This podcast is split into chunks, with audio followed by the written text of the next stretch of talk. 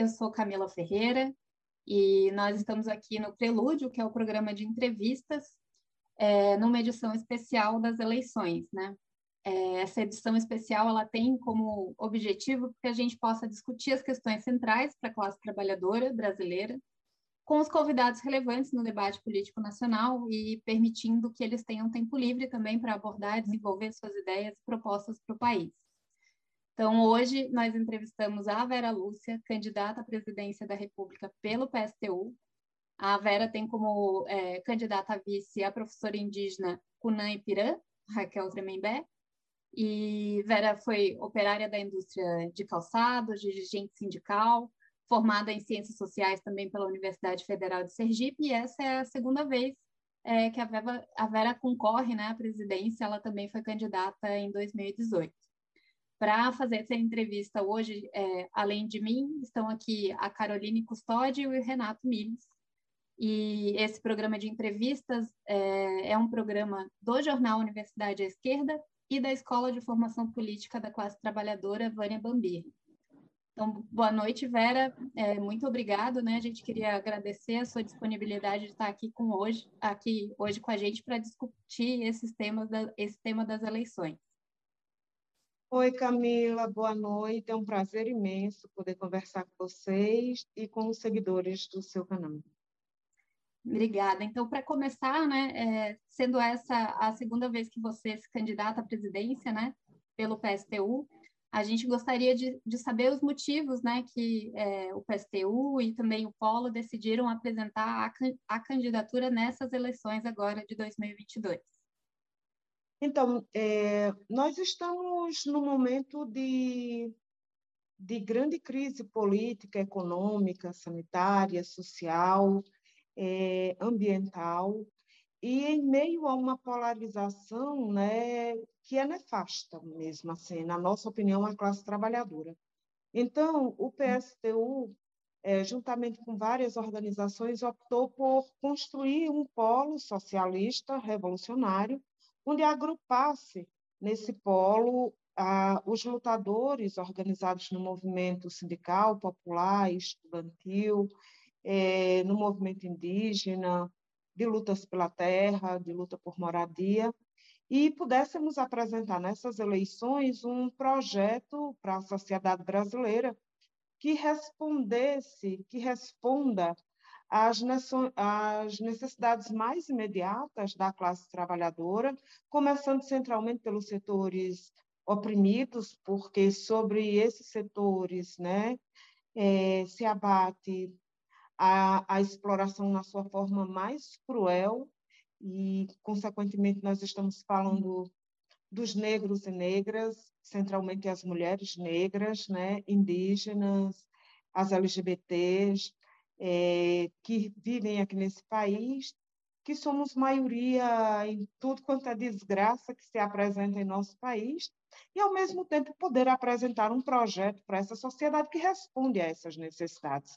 E foi exatamente isso que moveu o PSTU e o Polo Socialista Revolucionário, com candidaturas é, independentes, classista, mas que, ao mesmo tempo, nessa sociedade, cria as condições para ir suplantando ela também, na medida em que vai solucionando problemas graves de nossa classe.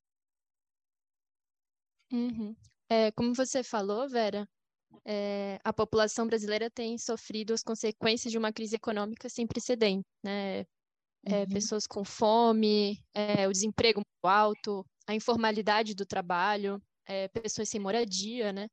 É, queria escutar um pouco de você, é, qual a avaliação que você tem, né, de como que a gente chegou nesse cenário dessa crise é, tão aguda e hum. quais são as propostas centrais, né, da sua candidatura para a gente resolver esses problemas, né, atender esses problemas imediatos que você vinha vinha colocando.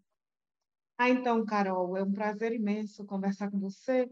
Então, é, os problemas sobre os quais nós estamos nos sobrevivendo agora e que são extremamente graves e angustiantes, eles não iniciam agora. O sistema capitalista vem de uma crise brutal desde a década, desde 2008, isso já tem mais de uma década. De lá para cá, o sistema capitalista ele vem buscando mecanismos de sair dessa sua crise, mas é, ainda não saiu. Né? E ela se agrava é, principalmente é, com, a, com a pandemia da Covid-19.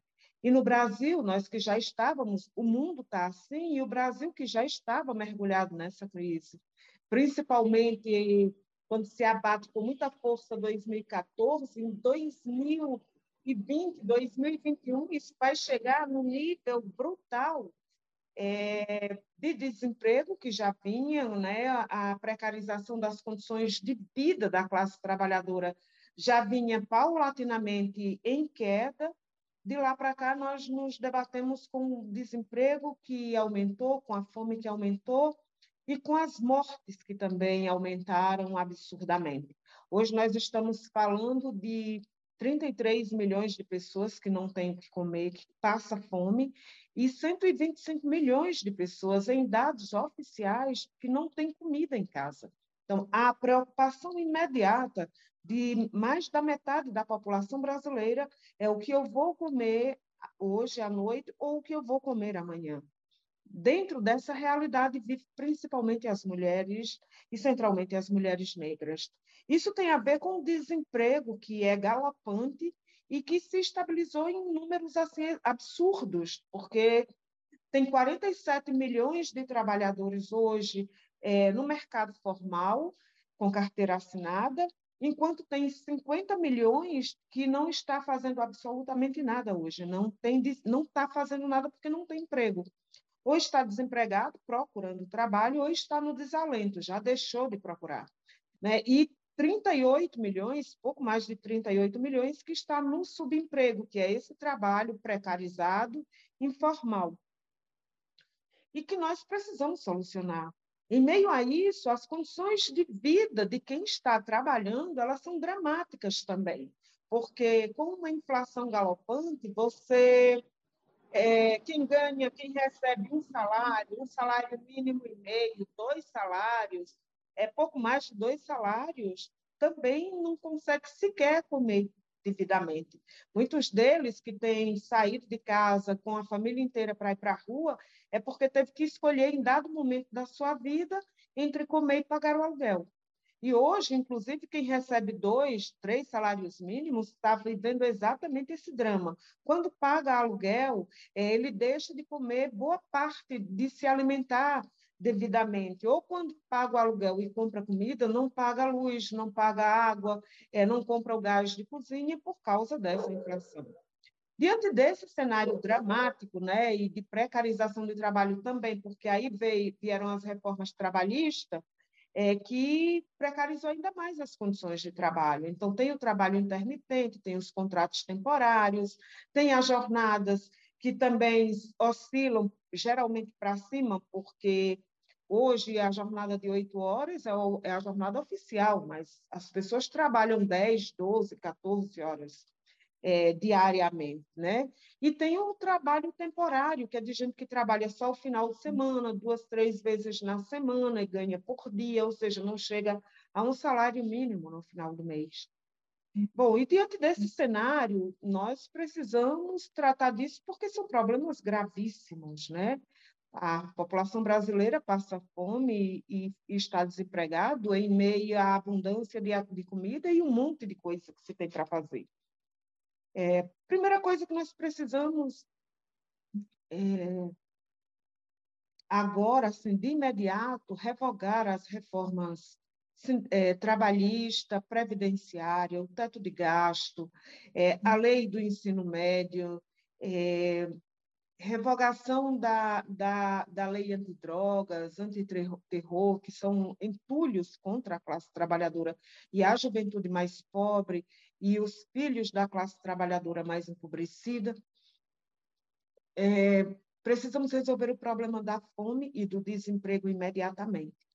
Para resolver o problema do desemprego, de imediato, nós precisamos pegar do montante que o governo hoje destina, é, quase 50%, às vezes 50% do orçamento para cinco bancos, a título de pagamento, de amortização de uma dívida ou de juros da dívida pública, pegar esses recursos e destinar imediatamente para que todos os trabalhadores desempregados do país, todos, absolutamente todos e todas, tenham acesso a esse salário mínimo, dobrar o salário mínimo, é, reduzir a jornada de trabalho para seis horas no máximo. Nós estamos agora é, num tempo de é, indústria 4.0, ou seja, alto nível tecnológico é, no trabalho, e isso não justifica mais uma jornada como essa, e é uma das condições para abrir abrirem-se novas vagas. É possível você ter, por exemplo, é, turnos, abrir mais um turno em todos os meios, em todos os segmentos de trabalho, desde a indústria, o comércio, o setor de serviços. Junto com isso, nós precisamos tratar de forma permanente a questão da fome. É, e para isso nós e, e, do trabalho também, do emprego. Então, para isso nós estamos é parte do nosso programa a estatização das 100 maiores empresas desse país, a reestatização de todas as empresas que foram privatizadas. Por que a estatização dessas 100 maiores empresas? Porque o, o somente é, 67%, 67 empresas de, do Brasil, os donos dessas empresas, é, concentram consigo mais de 50% de toda a riqueza produzida no país. Fica apropriada por essas, por essas pessoas é, em mais de 50%, e apropriada de forma privada. Dentro delas estão é, dessas 100 maiores empresas estão os bancos, que têm lucrado, têm tido lucro um atrás do outro. Nós precisamos estatizar esses bancos, garantir que tenha controle pelos bancários e a população tenha acesso a conhecimento sobre as operações bancárias que são feitas, o volume de dinheiro que passa por aí, destinar recursos a partir desses bancos para educação, saúde pública, transporte, rodovias, ferrovias, é, para a construção das mais de 6 milhões de habitação que se precisa hoje, para o saneamento básico, o Brasil precisa de quase 50% ser saneado, ele é quase 50% não tem saneamento nenhum, é preciso assegurar esse saneamento, construir creches, construir, construir escolas, hospitais, clínicas, maternidades, construir, é, construir laboratórios, construir, construir fábricas de medicamentos, quebrar patentes, tudo isso é fundamental e os recursos desses bancos que, que o movimento de dinheiro que se tem nesses bancos dá para assegurar isso. Junto com isso, estatizar todo o agronegócio, que boa parte dele é, pertence principalmente a grandes, a grandes multinacionais ou empresas nacionais associadas a multinacionais. Com a estatização da terra, da indústria de alimentos e de distribuição controlada por todos os trabalhadores que já trabalham nesses setores e juntamente com a população fazer um planejamento da da, da produção, do cultivo, né, do, do plantio, do cultivo e da distribuição de alimentos segundo a necessidade de toda a população brasileira. E só ser, extra, só ser exportado, mandado para fora o excedente quando não falta nada, absolutamente nada na mesa de ninguém. Com isso, e com esses recursos que, é, com isso nós resolvemos o problema é, de priorizar a, a, produção de alimentos e a sua distribuição segundo as necessidades de quem mora aqui nesse país. E com esse plano de obras, com essas construções todas, com esses recursos destinados desses bancos centralmente, né, mas também das grandes empresas que precisam pagar impostos, que serão taxados os, as fortunas dos bilionários desse país, é, mas não só as suas fortunas, também os lucros, os dividendos, a emissão de, é, das, das, dos recursos, né, dos lucros das multinacionais, das remessas de lucro das multinacionais que operam aqui no Brasil, que mandam para fora sem pagar nenhum centavo de imposto hoje, teria que pagar, porque esses recursos é para destinar esse grande plano de obras que também, ao mesmo tempo que atender às necessidades da população, gera emprego, tanto no processo de planejamento da execução desses serviços, mas também no seu funcionamento, na implantação de novas indústrias, no desenvolvimento do parque industrial brasileiro, que hoje segue desmontado, e o Brasil está voltando à condição de exportador de alimentos e de minérios, quer dizer, num, num desmonte, inclusive, de vários conhecimentos e do parque industrial brasileiro. Com isso, nós podemos resolver o problema do desemprego e da fome de forma permanente, porque reduzindo a jornada de trabalho por seis horas, se isso não, por todo esse plano que nós temos, né? Se mesmo assim isso não for suficiente para garantir que todas as pessoas que precisam entrar no mercado para trabalhar, né, que precisarem trabalhar, não conseguirem, então se reduz ainda mais a jornada de trabalho. O que não pode é você ter gente sem trabalhar em condições de produzir para a sociedade. A ideia é que fique em casa somente as crianças, os idosos e os doentes, mas o restante todo vá para a escola, vá trabalhar, vá cuidar, fazer cultura, é, estudar, sei lá, fazer qualquer coisa, mas desde que todo mundo trabalhe e que todo mundo tenha acesso ao trabalho, porque essa é uma condição humana, do mesmo jeito que é uma condição humana e uma necessidade humana você ter que se alimentar todos os dias. Então, esse plano arrojado tem outro pressuposto, é que nós precisamos ter o conjunto da classe trabalhadora organizada e mobilizada na cidade, no campo, inclusive os desempregados, os aposentados, a juventude, esteja ela trabalhando, estudando, ou nem nem uma coisa nem outra, mas o conjunto dessa sociedade, inclusive indígenas, todo mundo, para que nós possamos aplicar esse plano, porque com a estatização também do agronegócio, nós resolvemos dois graves problemas. Um que é o de devolver, três, na verdade, né? Um é de devolver ter, os territórios indígenas, né? que é uma, um problema que os indígenas vivem até hoje, que desde que o colonizador pôs o pé aqui nesse país, que eles são perseguidos, eles são assassinados, eles foram escravizados para roubarem seus territórios. A outra que é demarcar as terras quilombolas, porque é um dos elementos da, da, de uma das reparações que devem ser feitas ao povo negro. E o outro que é dessa produção inteira que se faz para o país se fazer em consonância com a própria natureza, né, fazendo uma intervenção nela que seja mínima e necessária, é, de forma que ela consiga se recuperar. Então, é um plano bastante arrojado, mas nós entendemos que é de fato necessário para resolver problemas nossos e que são dramáticos em nossas vidas. Boa noite, candidata. Boa noite, Renata. Vera, você citou é, planos que atacam questões fundamentais na, na sociedade brasileira, né? Uma reforma tributária é, bastante significativa, a estatização do, do agronegócio, a estatização das 100 maiores empresas, a estatização das empresas privatizadas, né, de setores estratégicos da economia nacional, é, dentre outras, né, tendo essas que são talvez talvez as basilares, né, que permitem é, as outras propostas. É, Vera, se eleita, é, como você implantaria essas mudanças, tendo em vista é, o sistema político que nós temos, que é, é montado né, para que é, as coisas permaneçam como estão, é bastante avesso, uma mudança bastante conservadora.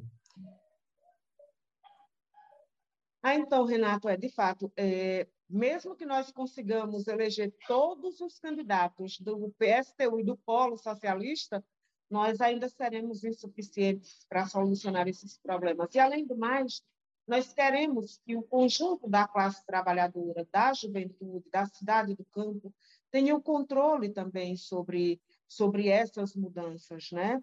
Ela seja ela tenha participação ativa. E de fato, um plano como esse só pode se concretizar com o conjunto da sociedade organizada e mobilizada, centralmente a classe trabalhadora. Por quê? Porque todos nós sabemos que a legislação eleitoral e as eleições no Brasil, elas são controladas pelo poder econômico.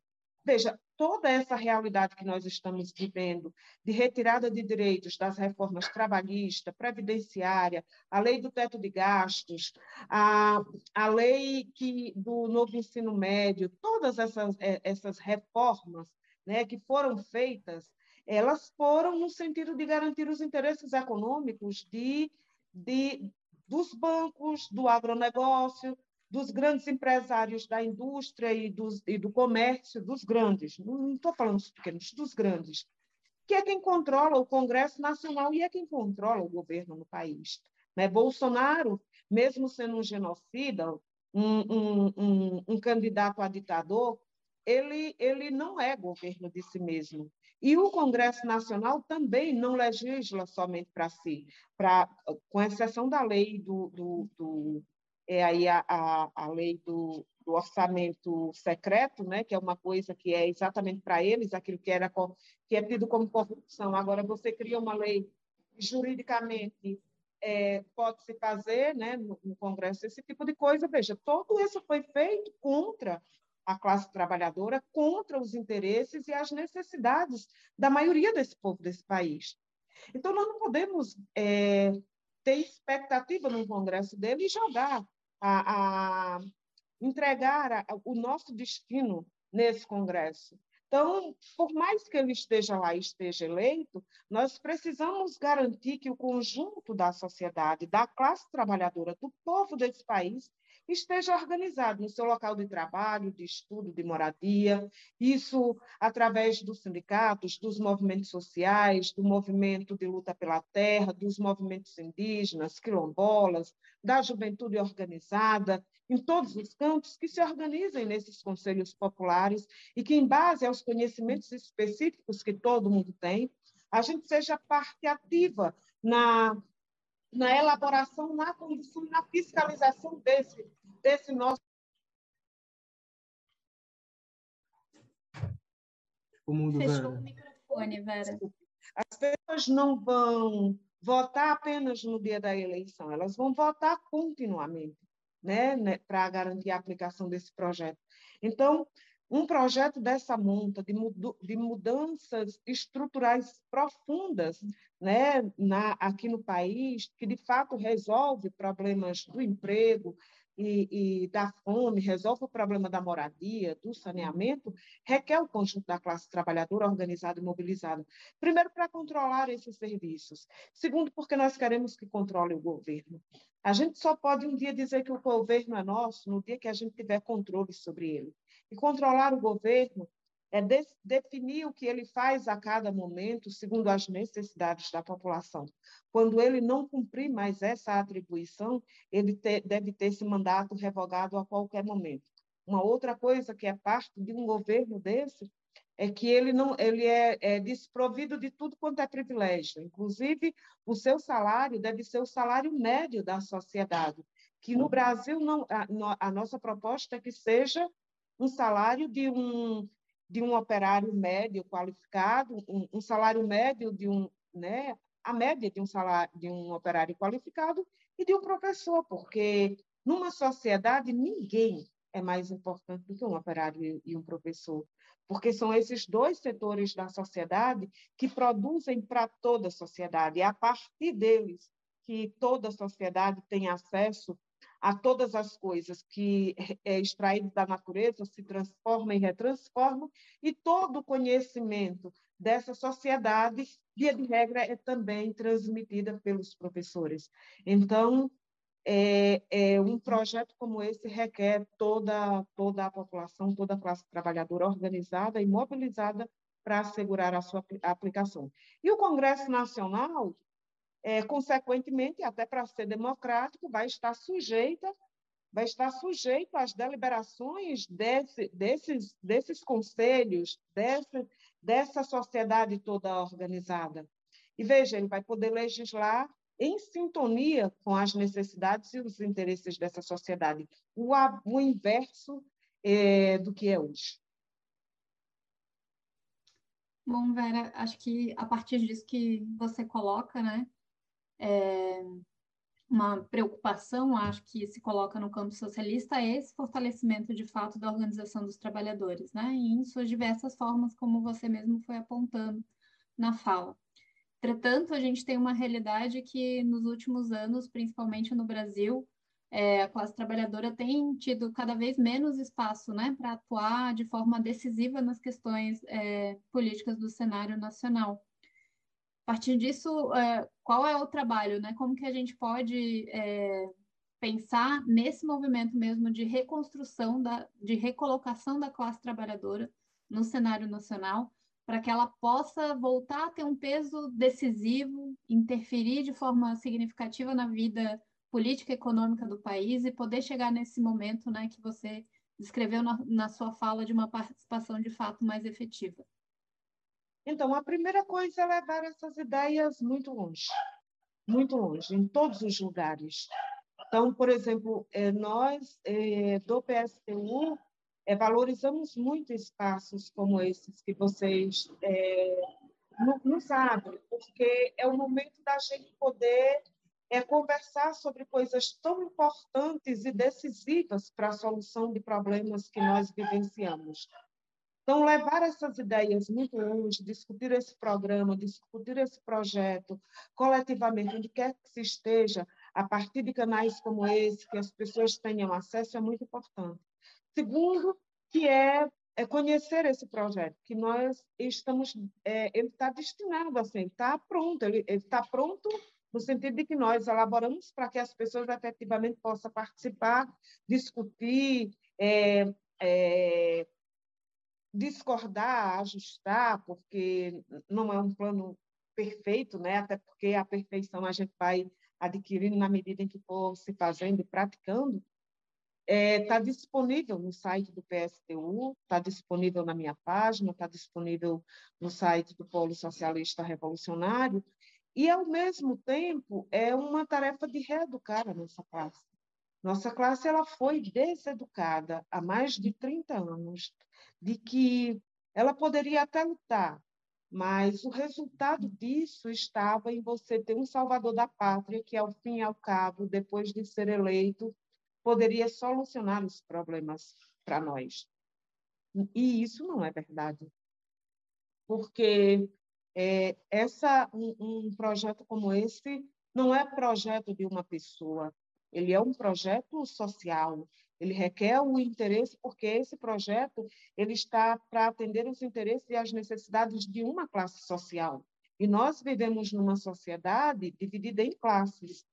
Durante todo esse período, mesmo a classe trabalhadora votando, é, os interesses que foram assegurados foram os privilégios, os interesses e os lucros dos grandes capitalistas.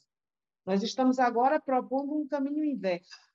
Nós precisamos, todo esse projeto aqui que eu falei para vocês, ele, ele vai mexer, de, assim, no primeiro momento, digamos assim, é, com 315 bilionários. Veja, para resolver o problema de milhões de pessoas, nós vamos pegar, é, mexer com os interesses, com os lucros de 315 bilionários no Brasil. Cabe um salão de festas mas isso requer toda a classe trabalhadora organizada e mobilizada. Ela só pode é, se, é, se voltar para um projeto como esse se ela conhece esse projeto, se ela se identifica com ele. E qual é o problema que nós nos deparamos num momento como esse?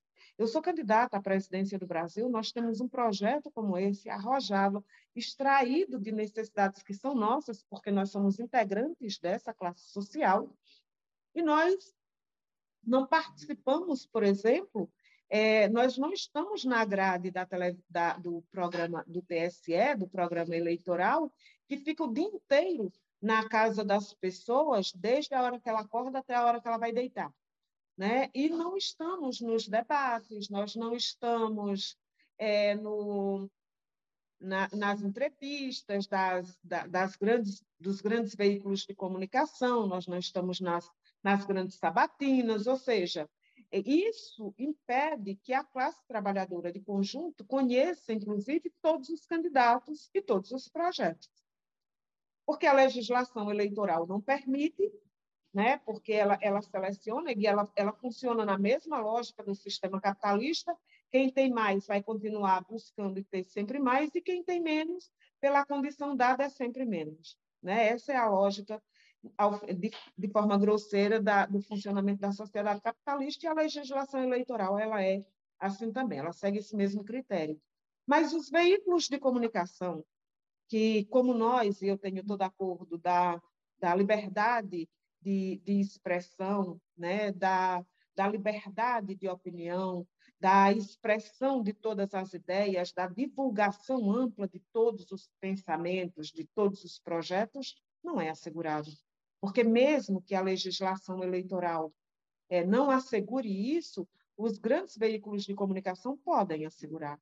Porque, se é verdade que a legislação não obriga, também é verdade que a mesma legislação eleitoral ela também não, não, não impede, ela não proíbe que a Globo, que a Band, que todos esses grandes veículos de comunicação possa chamar todos os candidatos, todos os candidatos, é, tendo representação ou não no Congresso Nacional. São 12 candidaturas.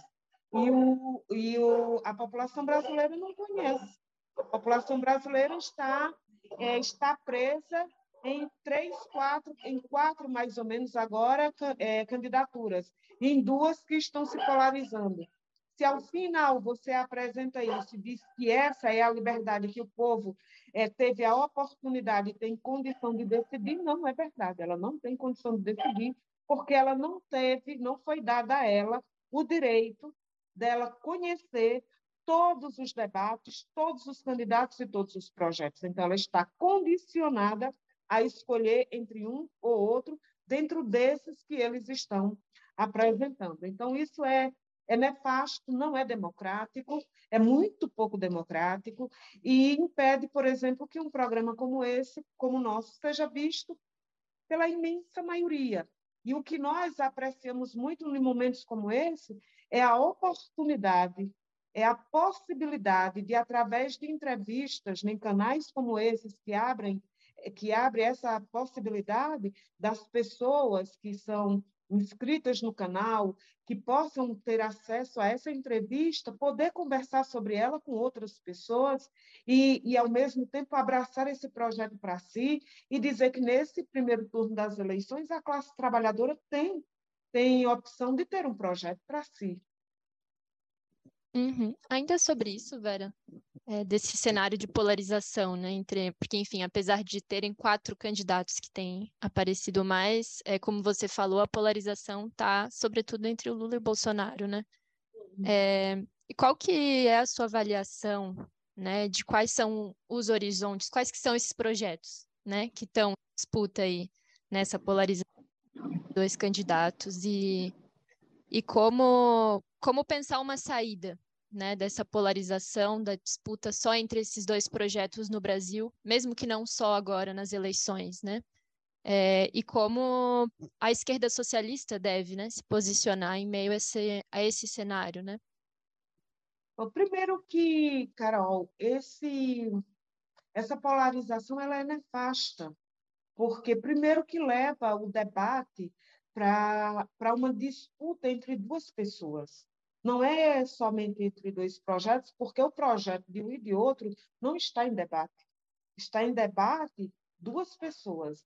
E, ao mesmo tempo, Bolsonaro, a única coisa que ele apresentou é que vai manter o auxílio, é, o auxílio Brasil de 600 reais, mesmo não tendo colocado isso no orçamento do ano que vem.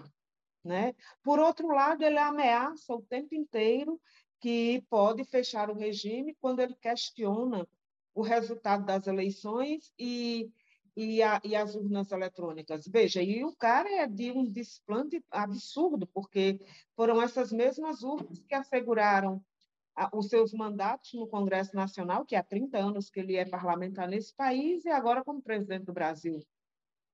É, e, por outro lado, o outro que se apresenta é, é a candidatura Lula, porque é verdade que nós queremos tirar Bolsonaro, muito, muito mesmo. Inclusive, nós estávamos nas manifestações desde o ano passado, nas manifestações deste ano, em todas elas, para botar Bolsonaro para fora. Bolsonaro e Mourão. Né?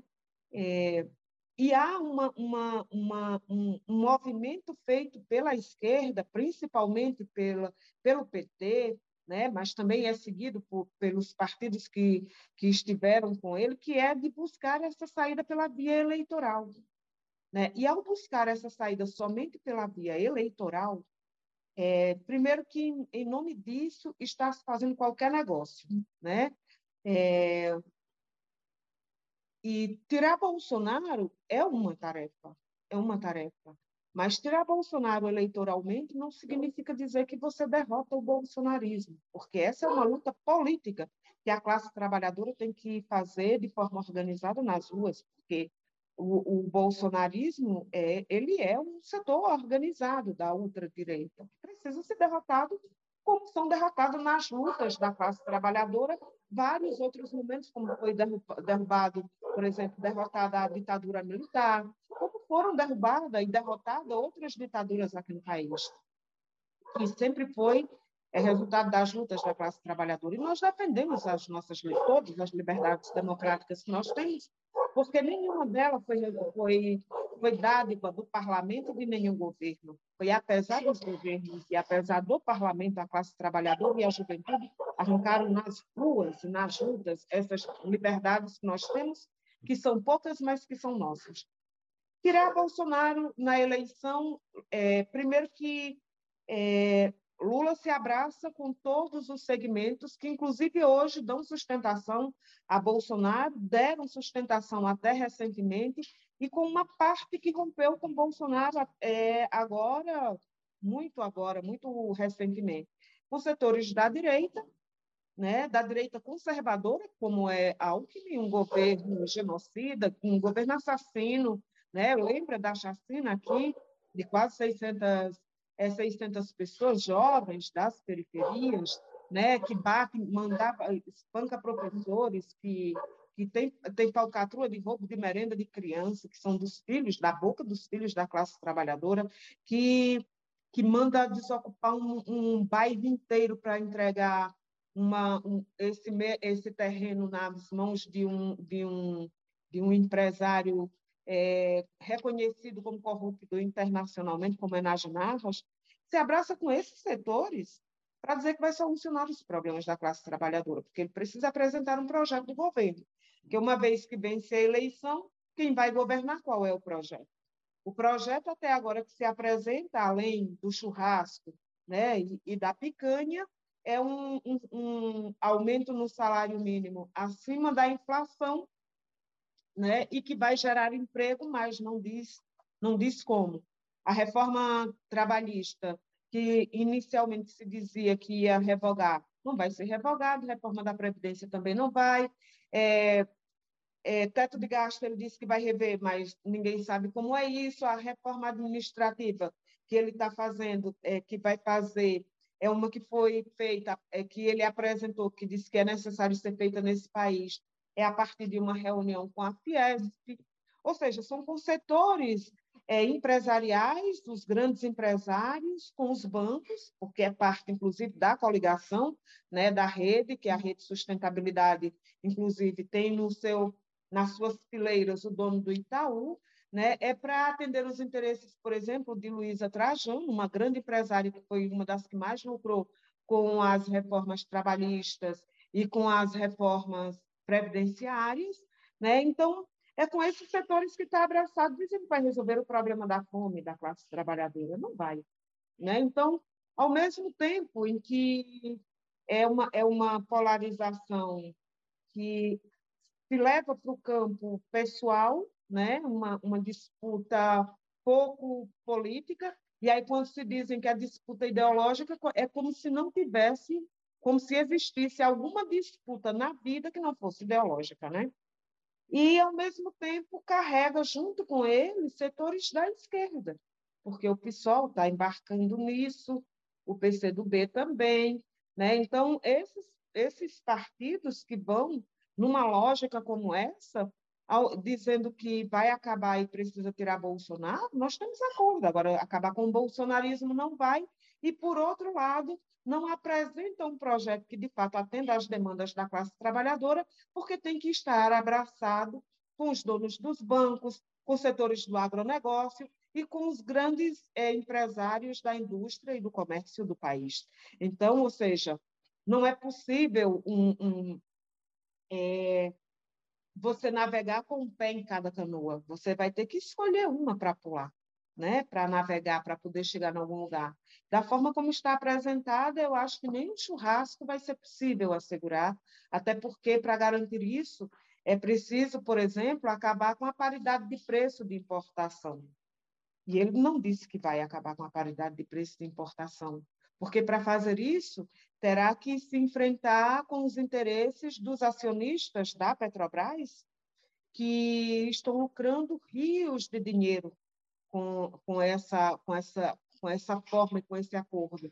E é possível fazer, porque basta mudar o estatuto da Petrobras e o governo brasileiro ainda é o acionista majoritário das ações ordinárias que dá a ele o direito, né, que é assegurado a ele o direito, é, sem ter que recorrer aos acionistas e sem ter que recorrer ao Congresso Nacional, mudar o Estatuto da Petrobras, que é a medida que foi feita por Temer, chegar lá e desfazer e, consequentemente, você produzir é, gás de cozinha, combustíveis é, em real e vender em real.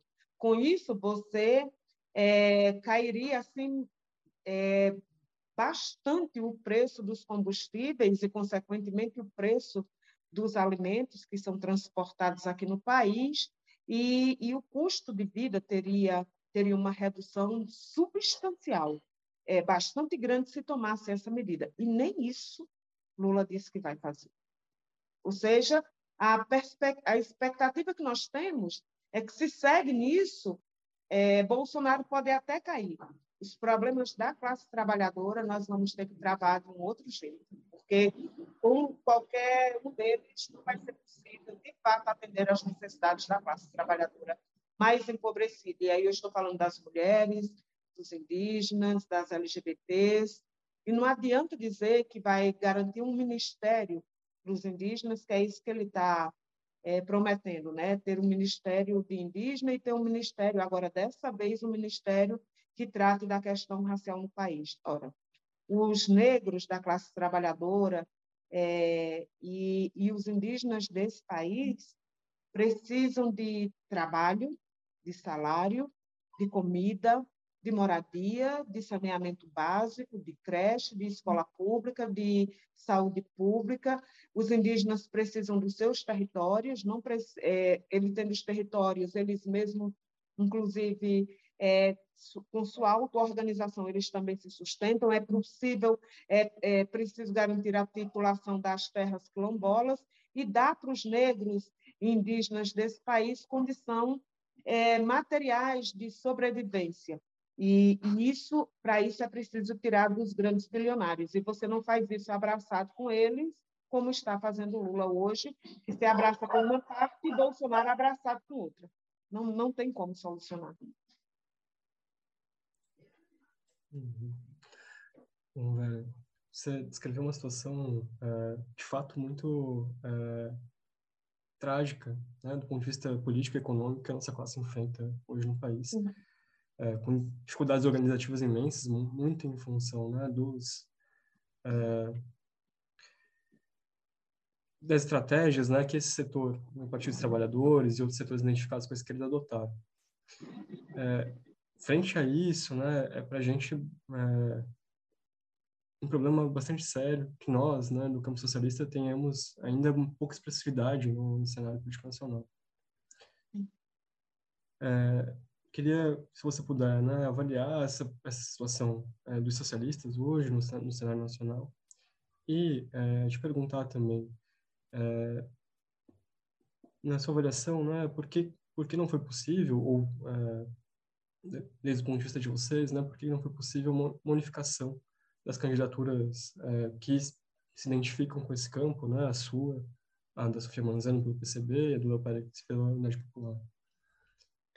Então, Renato, é, quando nós é, vimos essa polarização se apresentando, a primeira coisa que nós fizemos, junto com os movimentos, foi lançar um manifesto, fazendo um chamado aos ativistas organizados em partidos, os partidos, os movimentos, a, a comporem, né? fazer esse, compor esse polo socialista, revolucionário e apresentar um projeto que, de fato, atendesse às necessidades da classe trabalhadora. E vieram, vieram é, organizações, é, vieram ativistas organizados no movimento sindical, no movimento popular, de luta pela terra, de luta por moradia, a juventude é, organizada, né, de, é, de ativistas é, tanto da universidade quanto do movimento, quanto de, de secundaristas, vieram é, organizações de quilombolas, de indígenas e até correntes do PSOL vieram também compor conosco. As correntes que, insatisfeitas com, com o curso que o PSOL tomou, né, de se abraçar com essa candidatura de Lula e abrir mão de apresentar a sua própria candidatura em um projeto do país, é, que é legítimo qualquer organização apresentar, é, vieram compor conosco, né? E outras organizações, como a MRT, que são organizações políticas existentes aqui no país. Né? E foi assim que nós construímos, porque o restante tem. Você veja, Freixo, que era do PSOL, foi para o PSB. Né? Freixo, que, que defendia é, a, a, a legalização de drogas, porque é a forma que você tem de acabar com o tráfico, né? seja das drogas, seja de armas. Hoje, inclusive, nega isso por, por oportunismo eleitoral. É, o pessoal, diante dessa tragédia toda, está contando quantos parlamentares vão eleger, né? Mas abrem mão de organizar a classe trabalhadora e dizer de fato qual é o projeto que responde às necessidades que são nossas. Então, veja, o oportunismo eleitoral tem levado a que boa, uma parcela significativa da, da, da esquerda brasileira tenha se limitado a uma menor e a, é, e a lutar e, e, e, se mover em torno, muitas vezes, de administrar o próprio sistema capitalista e se contentar em fazer pequenas concessões para a classe trabalhadora. Mas nós não podemos mais não há mais condição para isso. Porque, veja, nós estamos falando de 33 milhões de pessoas que passam fome. Nós estamos falando de mais da metade da população que não tem comida em casa, que não tem reserva nenhuma de comida em casa. Nós estamos falando de milhões, é, muito mais da metade da classe trabalhadora que está empregada está desempregada. Isso é uma tragédia. Isso é uma tragédia social tragédia social que nós estamos vivendo aqui no Brasil. Isso não se resolve com essas medidas, com esses paliativos que estão colocando, porque não resolve. Veja, mesmo o governo brasileiro destinando 600 reais de Auxílio Brasil né, para uma parcela desses que passam fome, não resolve o problema da fome. Porque as pessoas continuam buscando é, comida no lixo, as pessoas garimpando né, o lixo para buscar alguma coisa, algum tipo de entulho para colocar no estômago, as pessoas continuam garimpando os ossos que são jogados fora. Agora, aquilo que era jogado fora, agora já está dentro dos supermercados para ser vendido. Ou seja, numa sociedade assim, não dá para você tomar medidas é, que são insignificantes diante da tragédia social que nós estamos mergulhados. Então, é, agora não dá mais para tirar mais nada da classe trabalhadora, porque ela chegou num limite tal que, inclusive, quem está trabalhando não está conseguindo comer decentemente, entende?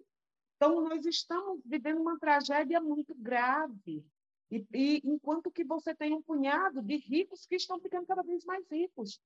Por exemplo, Wesley e Joesley Batista, que foram é, denunciados no escândalo aí da Lava Jato, né, com esquemas de corrupção, eles agora é, são top 10 na, na revista Forbes, são dos mais ricos do país. com a reforma trabalhista, que condena as pessoas agora a trabalhar em condições semi-escrava, em pleno século XXI, Luísa Trajano chegou a, a, ser uma das mulheres mais importantes do mundo pela quantidade de dinheiro que ela tem, de riqueza que ela possui. Isso é extraído das condições de trabalho extremamente precarizadas da classe trabalhadora. Você veja, existe uma expropriação das terras indígenas, com agora a, última forma de expropriação é o marco temporal, uma expropriação da riqueza produzida socialmente pela classe trabalhadora, que retira direito, que paga, paga salário miserável e joga outra parte no desemprego, enquanto você se apropria de toda essa riqueza produzida de forma privada, enquanto essas empresas que são multibilionárias estão lucrando absurdamente no meio disso, porque a, a Petrobras, nesse, nesse, em meio a isso, é, está dando saltos e saltos nos seus lucros. É, a, as mineradoras aqui no Brasil, o agronegócio e os bancos estão lucrando absurdamente em meio a essa tragédia. E é exatamente desses setores que nós temos que tirar para resolver essa tragédia. Veja, nenhum. É, você não vê a esquerda brasileira fazendo esse debate. Os grandes partidos da esquerda brasileira estão alheios a esse debate. Aliás, eles estão contra esse debate e dizem porque não podem fazer esse debate porque tem que tirar Bolsonaro. Olha, a forma que a classe trabalhadora brasileira tem, inclusive, para extirpar de vez, inclusive essa ultradireita, é dando para ela condições de sobrevivência, de trabalho, de dignidade, porque não tem ultradireita que se crie diante de, uma, de um cenário assim. Essa ultradireita, ela surge, ela se cria ela cria raízes em meio à tragédia social que nós estamos vivendo. E foi assim em toda a história. Nós temos vários exemplos que isso se dá. Quando a classe trabalhadora, em meio à fome e à tragédia, ela está concorrendo entre si dramaticamente para ver quem é que consegue sobreviver. E é nesse cenário que se cria esse tipo de, de, de política reacionária, que é nada mais é do que a expressão podre sem nenhuma máscara do que é o capitalismo quando ele tem que lucrar. E quando ele quer lucrar, ele passa por cima das vidas humanas e da natureza sem nenhum pudor. Não tem pudor. O sistema capitalista não tem pudor. E a esquerda brasileira, majoritariamente, tem se abraçado com esses setores, dizendo que vai resolver o problema da classe trabalhadora. Ora, isso é uma coisa absurda, né? É absurda. A gente ouve e vê porque é, infelizmente, nós temos que travar essa batalha e levar, é, conversar de forma profunda sobre os problemas que nós vivemos e encontrar a solução para esses problemas que nós vivemos de forma é, aberta, de forma tranquila, mas também com a firmeza necessária, coisa que a maioria da esquerda brasileira, infelizmente, não tem feito. Aqueles que se arvoram do direito de se chamar socialista e se abraçar com uma candidatura dessa, junto com a direita e com o centrão, e dizer que esse é o mecanismo de solucionar os problemas da classe trabalhadora, porque a tarefa central é tirar Bolsonaro, só diz isso quem não sabe o que é passar fome. Diz uma coisa dessa que, que não, porque não sabe o que é você acordar e anoitecer sem ter o que comer e você não ter não ter, não ter o que fazer, de onde tirar para você se alimentar. Com tanto lugar, com tanta coisa que a gente tem para fazer nesse país. E, e a esquerda se prestar um serviço como esse, olha, realmente é um drama. É tão trágico quanto a gente ter um governo dessa espécie, sabe? É terrível. Eu acho terrível.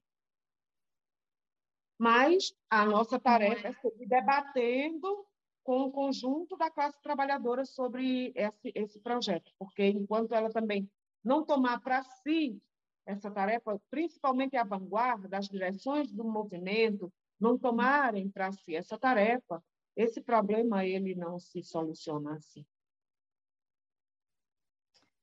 É, de fato, Vera, são grandes os desafios, né, para a classe trabalhadora e para a esquerda brasileira. É, e daí, colocando essas questões, elas não são desvinculadas também, né? É, as questões nacionais das questões globais, mundiais. É, a partir disso, vocês têm colocado né, no programa de vocês também um eixo é, de crítica ao imperialismo, à associação da burguesia brasileira aos capitais é, dos países centrais, né, no mercado mundial, e o efeito que isso causa na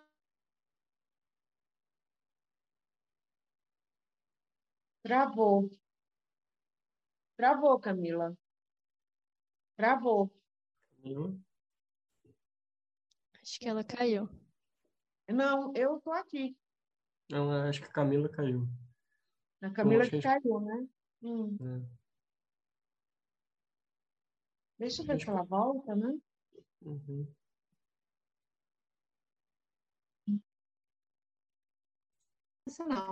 né? Camila?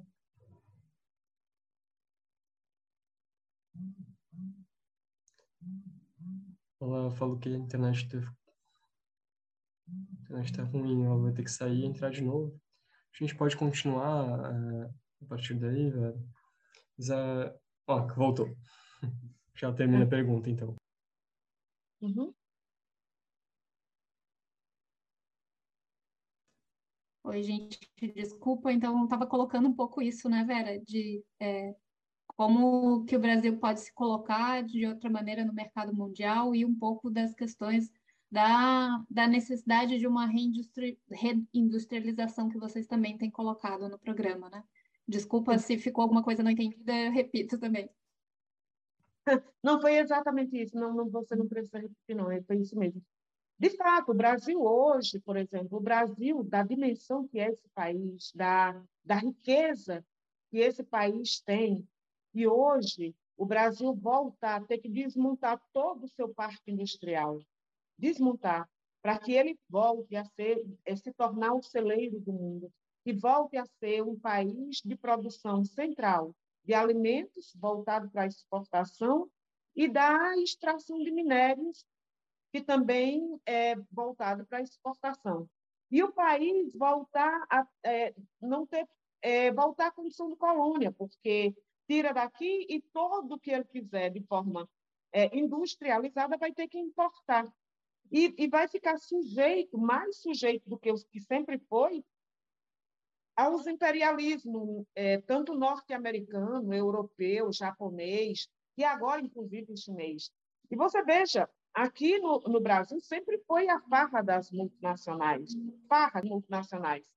Muitas das multinacionais, principalmente é, nos governos de Fernando Henrique Cardoso, mas centralmente nos governos, inclusive, do PT, as multinacionais que entraram aqui, e principalmente depois do governo de Fernando Henrique, né, no período da Fernando Henrique, e nos governos do PT, que as, essas multinacionais fizeram farras, tanto multinacionais, bancos, as grandes empresas, que é isenção de absolutamente tudo. Por exemplo, tem a Caoa Shelby, aqui no Vale do Paraíba, que chegou aqui, se instalou, nunca pagou um centavo de imposto. E agora, porque vai mudar a sua planta, né, deixar de produzir o carro movido a, a álcool e a, e, e, a gasolina, né, a combustível é, não renovável, vai mudar a sua planta e decidiu simplesmente a, tirar a planta daqui. A Ford ficou aqui por 100 anos, 100 anos praticamente nesse país, saiu daqui, deixou somente um rastro, um bando de desempregados. Agora está para sair a Mercedes-Benz, que está ameaçada de sair e deixar desempregar 36 mil funcionários, operários. Isso sem contar, por exemplo, a Avibraz, que está para fechar as portas, e também a MWL, que é uma empresa de produção de, de fabricação de rodas para trens e trens e, e, e metrôs que exporta, inclusive, daqui para vários países, e, e, e, o próprio mercado brasileiro, que precisa bastante, porque é uma das poucas indústrias no mundo que produz esse tipo é, de, de, de, material, dá para fechar, entende? E é, um, é um chinês também. E simplesmente deixa aí um rastro de destruição, de desemprego, e os governos não dizem absolutamente nada sequer dizem assim, não, tudo bem, vai embora, deixa aqui que nós vamos pegar esse, essa indústria, vamos produzir carro aqui para o país, vamos produzir transporte, vamos produzir o que nós precisamos aqui, ou vamos reconverter a partir do que nós temos aqui? Não, não fazem. Porque a burguesia brasileira ela sempre foi entreguista. E os governos de plantão sempre atuaram para atender os interesses mesquinhos e tacanhos dessa mesma burguesia brasileira, que não se importa de entregar nada a esse país e ser serviçal do imperialismo norte-americano e de qualquer outro imperialismo. Bolsonaro mesmo, que diz que é defensor né, do Brasil, é, que vive abraçado com a bandeira do Brasil, né, que é o verde e amarelo que predomina, ele não tem o menor pudor em entregar as, as riquezas daquele país. Como os outros governos, ele segue esquartejando a Petrobras, entregou a Eletrobras, e a ideia é entregar tudo, tudo quanto é refinaria, entregou, entregou as, as, as indústrias de distribuição, tudo já, já está entregando.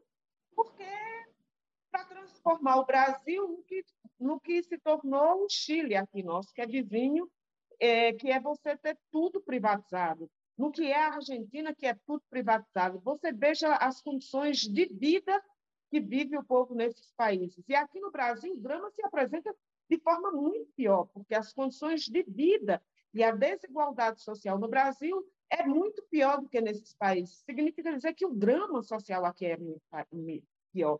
E tudo isso porque, por exemplo, até para acabar com a paridade de preço de importação, não tem um candidato que não sejamos nós, do PSTU, e do Polo Socialista Revolucionário que disse que vai fazer.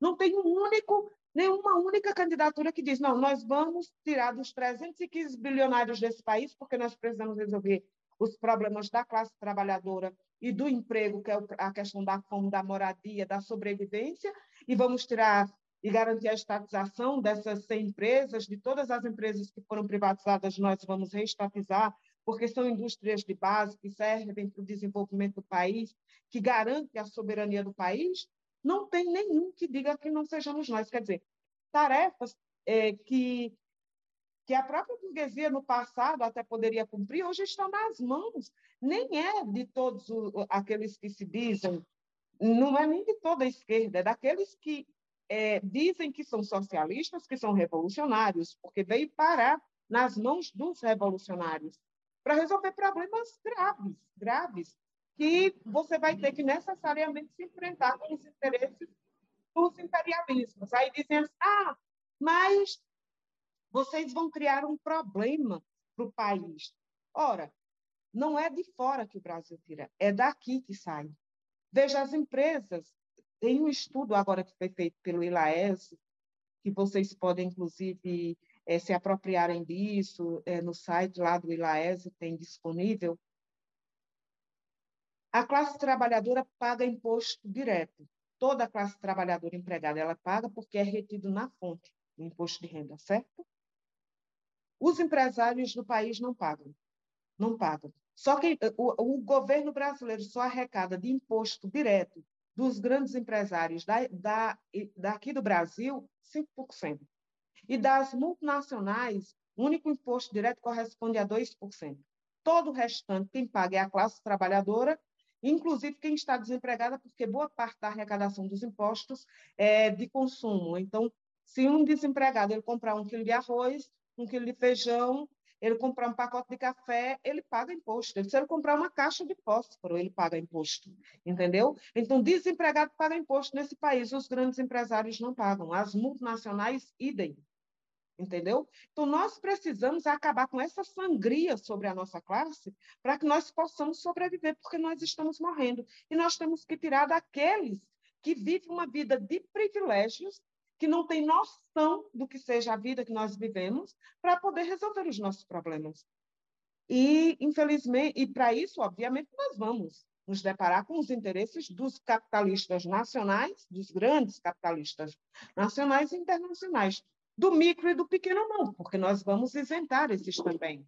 Né? Nós vamos garantir que o micro e pequeno empresário tenha seja isento de qualquer pagamento de imposto, né? que a, a, os pequenos produtores do campo e, e, o, e, e, os agricultores da, da agricultura familiar não só sejam isentos, como tenham linhas de crédito muito baratas para garantir a, a, a, sua produção. Ou seja, é o inverso de valores que nós estamos e garantindo uma nova forma de, de, de, de vida social. Agora, por que nós colocamos isso e estamos colocando essas 100 maiores empresas? Porque, ao mesmo tempo em que nós vamos é, colocando a classe trabalhadora em movimento para ter o controle sobre essas 100 maiores empresas, nós vamos dotando essa mesma classe trabalhadora das condições para ir suplantando o mesmo sistema capitalista. Entende? Então, você vai estabelecendo as condições para estabelecer uma nova ordem social no Brasil e também no mundo, porque a classe trabalhadora brasileira ela é parte da classe trabalhadora internacional. Então, qualquer mudança social aqui, isso também vai ter reflexo direto sobre a classe trabalhadora nos outros países. Uhum. Sim, é, é uma, uma situação bastante é, trágica e, e, complexa, né? Como a gente está é, integrado ao mercado mundial e como isso estrutura também a forma de exploração que a gente vive aqui no país, né? É, e aproveitar né, esse momento para a gente ir finalizando também, que a gente já tomou bastante do seu tempo e, e ressaltar alguns comentários que o pessoal foi colocando aqui, né? A Rita Pereira comentou até que deve concordar com a Vera, né? Que é trágica a situação da classe trabalhadora é, e que é de uma falta de senso imenso da esquerda a forma como se tem levado o debate, né, sobre as eleições, sem colocar esses projetos, né, que você tem trazido aqui tanto a importância de a gente estar tá debatendo, né, e ampliando. É, o Luiz Sanson também, que agradeceu a oportunidade da discussão, é, de poder escutar a Vera, e por fim, a Marina Soares, né, que disse que foi uma excelente iniciativa de te chamar para entrevista, uma vez que os grandes meios de comunicação estão boicotando, né? Uma candidatura de uma mulher negra, operária, nordestina e socialista. E aproveitar também esse momento, porque a gente acabou descobrindo que hoje é seu aniversário, né, Vera? Então, é meu aproveitar, aproveitar para te é, dar as felicitações também, né? Um feliz aniversário. É, e te passar a palavra, né? Fazer uma finalização, dar as suas saudações finais. Você pode ficar à vontade. Olha, eu só tenho mesmo a agradecer a vocês por terem me convidado, de agradecer a participação dos, dos, inscritos no canal, que seguem o canal. Quero somente pedir que levem essas ideias mais longe, que se somem na campanha para que nós participemos do debate, porque nós sabemos também que não há nenhum interesse desses grandes veículos de comunicação que nós façamos esse tipo de debate, porque eles também estão vinculados a esses setores econômicos. Então, é, e isso só, mas isso interessa a toda a classe trabalhadora.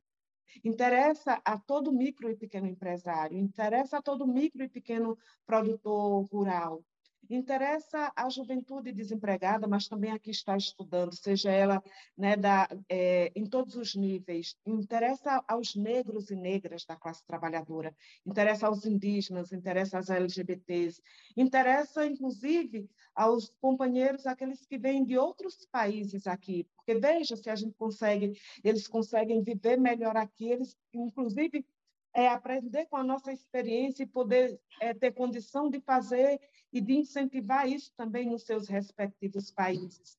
Veja como nós podemos, a partir daqui, ser um polo onde a gente vai desenvolvendo essa luta internacionalmente. Então, eu só quero mesmo agradecer essa oportunidade da gente poder fazer um debate, é, de poder apresentar esse nosso projeto, porque ele foi feito em base à necessidade que é nossa, então, e em base ao estudo dessa realidade, tanto brasileira quanto internacional, e poder apresentar um projeto que responda a essa necessidade que é nossa, que nós sentimos, que nós vivenciamos e que só nós podemos solucionar, porque só a nós interessa solucionar. Não interessa para os grandes empresários, não interessa para os banqueiros, não interessa aos latifundiários, não interessa aos grandes comerciantes industriais, e nem as multinacionais que vêm explorar aqui para mandar a riqueza para os seus países de origem. Mas interessa para a classe trabalhadora brasileira de conjunto.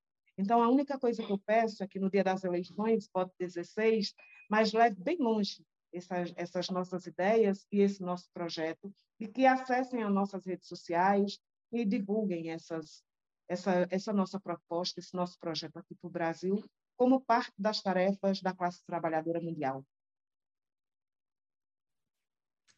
Bom, então é, é isso. Obrigada. obrigada. Muito obrigada. Boa noite, boa noite, Camila. Boa noite, é, deixa eu ver, Marina, né? E boa noite, Renato. Carol. É. Carol. É, Carol, e... Marina e Renato. Boa noite, gente. Muito obrigada. Então, a gente que agradece, né, Vera? Eu acho que hoje a gente pôde aí é, desenvolver bastante de alguns temas importantes para a classe trabalhadora brasileira, que é o nosso objetivo com esse especial eleições, né? Essa foi a nossa primeira entrevista do, do especial do Prelúdio. A gente pretende fazer outras entrevistas em breve com outros nomes importantes, né? Trazendo questões importantes para a gente levar em conta nessa conjuntura, né? Então, a gente te agradece, agradece ao PSTU, agradecemos também aos companheiros do Contrapoder é, pela contribuição, todos os que acompanharam hoje também a entrevista. A gente pede também para que possam compartilhar, comentar, curtir o canal no YouTube da Universidade à Esquerda e ativar o sininho para poder também receber as notificações das próximas entrevistas.